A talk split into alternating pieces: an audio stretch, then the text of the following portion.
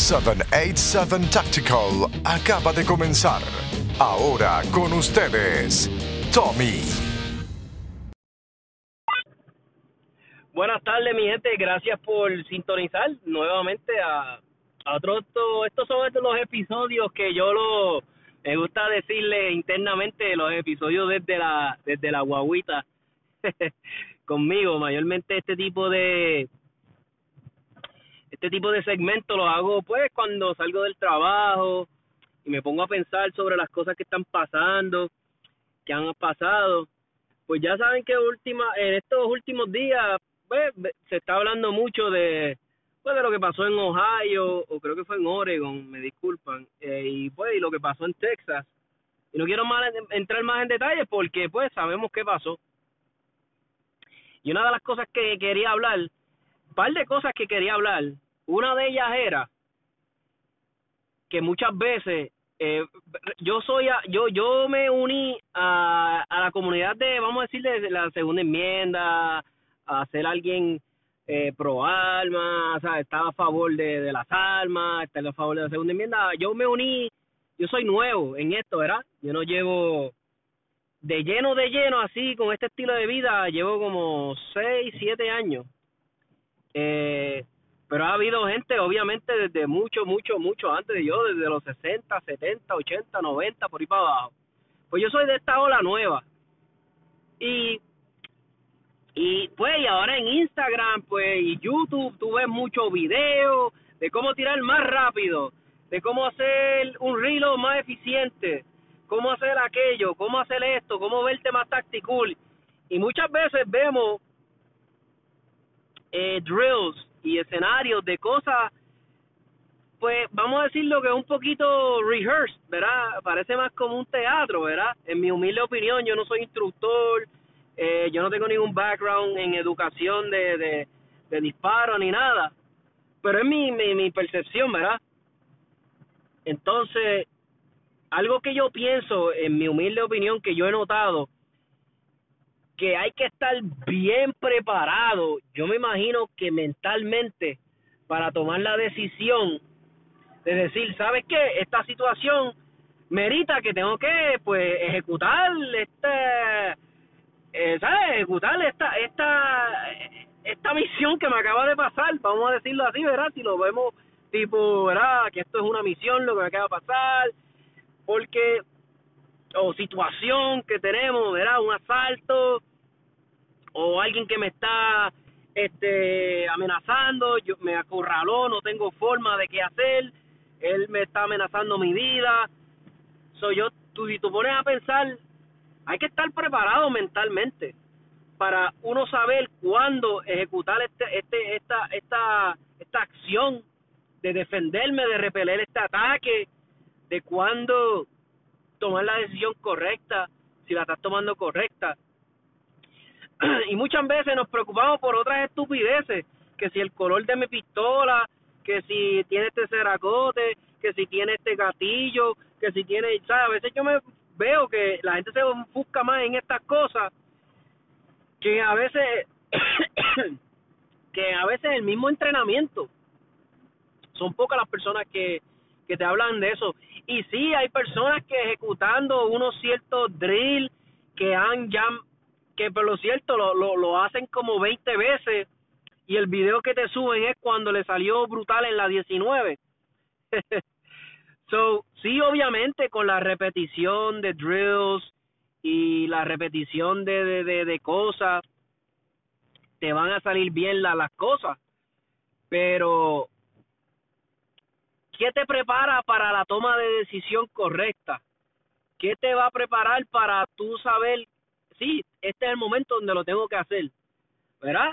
Ya me imagino yo que eso es otra cosa, lo que le llaman mindset, practicarlo. Inclusive, yo creo que aunque practiques mindset, hasta que no te pase una situación, tú no sabes realmente cómo va a reaccionar, ¿verdad?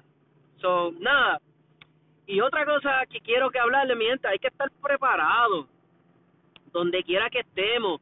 Si vamos a ir a, al, al supermercado, si vamos a ir al restaurante. Mira, yo a veces bromeo con mi esposa Porque, un ejemplo, a veces voy a ir a hacer algo rápido o lo que sea. Y lo primero, que es mi esposa, lo primero me dice, ah, te llevaste tu alma, te llevaste algo. Y a veces yo digo, pero ¿para qué si eso es ahí al lado? Y yo, espérate, espérate.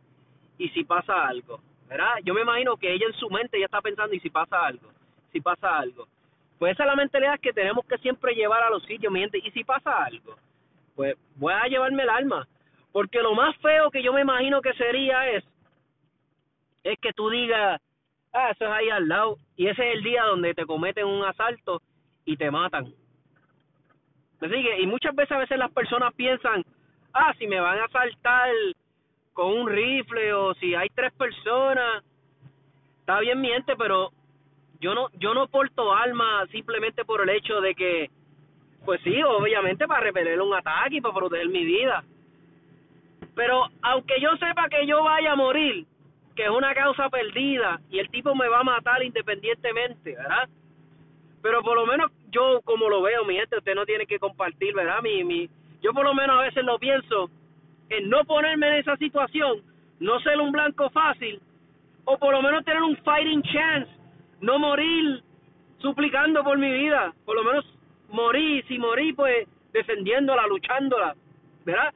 No quiero morir, obviamente, y no quiero morir, no es que tenga la mentalidad de que quiero morir como un héroe, porque de eso no se trata. Pero así es como lo visualizo, mi gente. Hay que estar preparado. Yo a veces entro a un sitio y si ya hay cuatro personas que yo no conozco quiénes son y ya están ahí reunidas, están hablando, y de momento yo pienso, diablo, si estos cuatro tipos ahora mismo, por X, Y razón, yo les caigo mal y quieren un problema, yo estoy viendo cuatro personas aquí, uno de ellos está bien grande, el otro puede ser que pueda pelear con... O sea, yo siempre pienso eso, mi gente. No sé que si es paranoia o que tengo este un síndrome o algo, pero les hablo la verdad, así es como pienso siempre. Si entro a un sitio, trato siempre de ver ah, las salidas de emergencia, ah, ahí. A veces si voy a una tienda, y esto es tal vez porque llevo muchos años trabajando en retail, y pues a, muchos de los sitios donde trabajo, si tienen las salidas de emergencia obstruidas, pues los multan y qué sé yo. Pero muchas veces voy a los sitios y veo las salidas de emergencia, o veo si el negocio tiene una entrada solamente, una salida, veo este las situaciones de, ok, si pasara ahora mismo, ¿dónde me puedo esconder? ¿Dónde puedo conseguir este cover, concealment? Pues soy así, mi gente. Puede sonar un poquito paranoico, pero pero pero siempre trato, siempre trato, no estoy diciendo que ahora soy el más táctico, el más, pero siempre trato de tener un plan cuando voy a un sitio. Y trato y estoy tratando de romper con vamos a, yo le diría el vicio porque es un vicio el del condenado mirando el celular. A veces uno se lemba y está envuelto en ese celular y y tú dices, "Diablo, mano, me pasó el otro día que estaba haciendo una fila para pagar algo y me envolví tanto en lo que estaba mirando en Facebook que cuando me tocaba el turno a mí, la, la cajera me había llamado ya como tres veces y yo no me había dado cuenta. So, eso es lo que estoy tratando de, de, de romper eso, mi gente. Otra cosa que quería hablarle, que me ha tocado de cerca, esto que ha pasado, me digo que me ha tocado de cerca porque yo soy, ¿verdad? Pues como todos ustedes saben, yo soy pro segunda enmienda. Y cuando salen este todas estas leyes que están promoviendo, que si red flag laws, que si eso es básicamente decir que ya tú eres culpable sin tener ninguna vista, sin haber, o sea, eso es ya si tuviste problemas con tu ex mujer y ella es celosa o lo que sea, un vecino, ya hay una causa para ir a confiscarte tus armas porque pues porque por el miedo y las inseguridades de ellos tú pagas. Eso está muy mal, mi gente. Entonces, a mí lo que me frustra o me, me que no entiendo es como algunas personas son tan son tan este vamos a decir una palabra son tan vamos a decir pues qué sé yo este arrodillados tan baja, no sé son tan rápidos para sí sí sí sí sabes por ellos sentirse que están seguros una falsa eh, un falso un falso sentido de seguridad prefieren dar sus derechos, no les importa. Y muchas veces las personas, como he dicho en otros episodios, mi gente, vuelvo y te digo, tú tienes unos derechos que por tu mero hecho de existir, porque naciste, los tienes.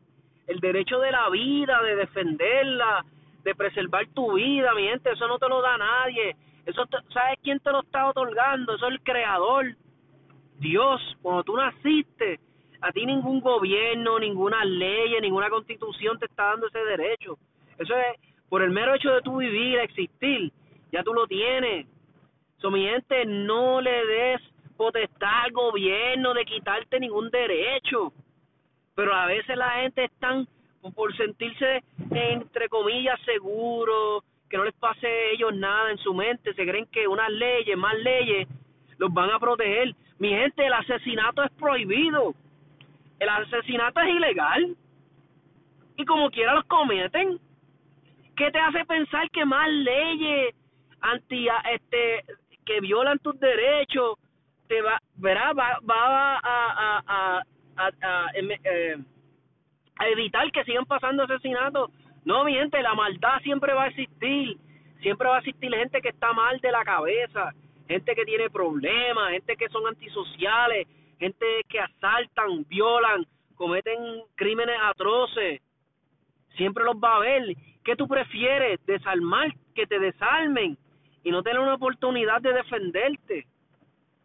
A veces te dicen, le meten miedo a estos rifles, ah, que los rifles de asalto, mira que esto. Mi gente, los crímenes que más se cometen, los asesinatos que más se cometen en, en, en vamos a poner Estados Unidos, porque verdad es lo que nos más es lo que de cerca nos choca. Mi gente es con pistolas. ¿Por qué no hay ninguna agenda de confiscar las pistolas y de prohibirlas? Pregúntate eso si es con la que más se comete crímenes. Es una agenda contra el rifle, la R15, que es una versión civil, y el que sabe de, de, de esto, como ustedes que, que están, pues, pues mayormente quienes sintonizan mis programas son fiebrus de alma. Es rara la persona que, que pues que no sabe de almas que, que sintoniza, sí los tengo porque he tenido personas que me han dicho, mira Tomás, gracias a tu a tu a tu podcast, al episodio que pusiste, me animé y saqué la licencia y estoy ahora aprendiendo. Tú sabes la alegría que eso me da, mano. Esa es la alegría más grande como yo, como alguien que ama la, la, segunda enmienda. En que entre más personas tengamos del lado de acá es mejor para nosotros.